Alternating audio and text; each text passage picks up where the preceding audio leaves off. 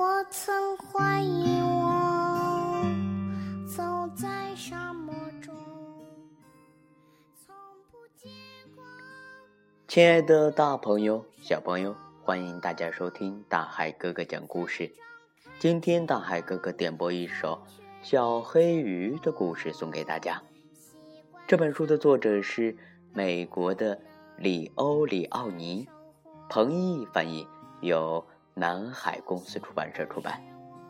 提供图书的是菏泽市新苏天美三楼的老约翰儿童创意中心。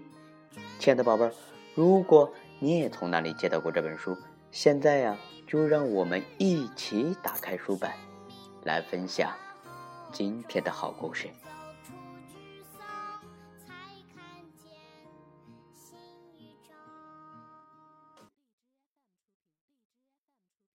大海的一个角落里啊，住着一群快乐的小鱼，它们都是红色的，只有一条是黑色的。黑的呀，就像蛋菜壳儿它比它的兄弟姐妹们游的都要快。它的名字叫小黑鱼。一个可怕的日子，从海浪里。突然冲出一条又快又凶又饿的金枪鱼，它一口就把所有的小红鱼都吞到了肚子里，只有小黑鱼逃走了。它逃到大海深处，既害怕又孤独，伤心极了。大海里到处都是各种各样奇妙的生命。小黑鱼游啊游，碰见一个又一个奇迹，于是啊，他又高兴起来了。他看到水母像彩虹果冻，大龙虾走起路来像水下行走的机器，怪鱼像被一记一根看不见的线牵引着，森林似的海草啊。长在糖果般的礁石上。海鳗的尾巴到底有多长？可能连它自己也不知道。海葵就像粉红色的棕榈树，在风中快乐的起舞。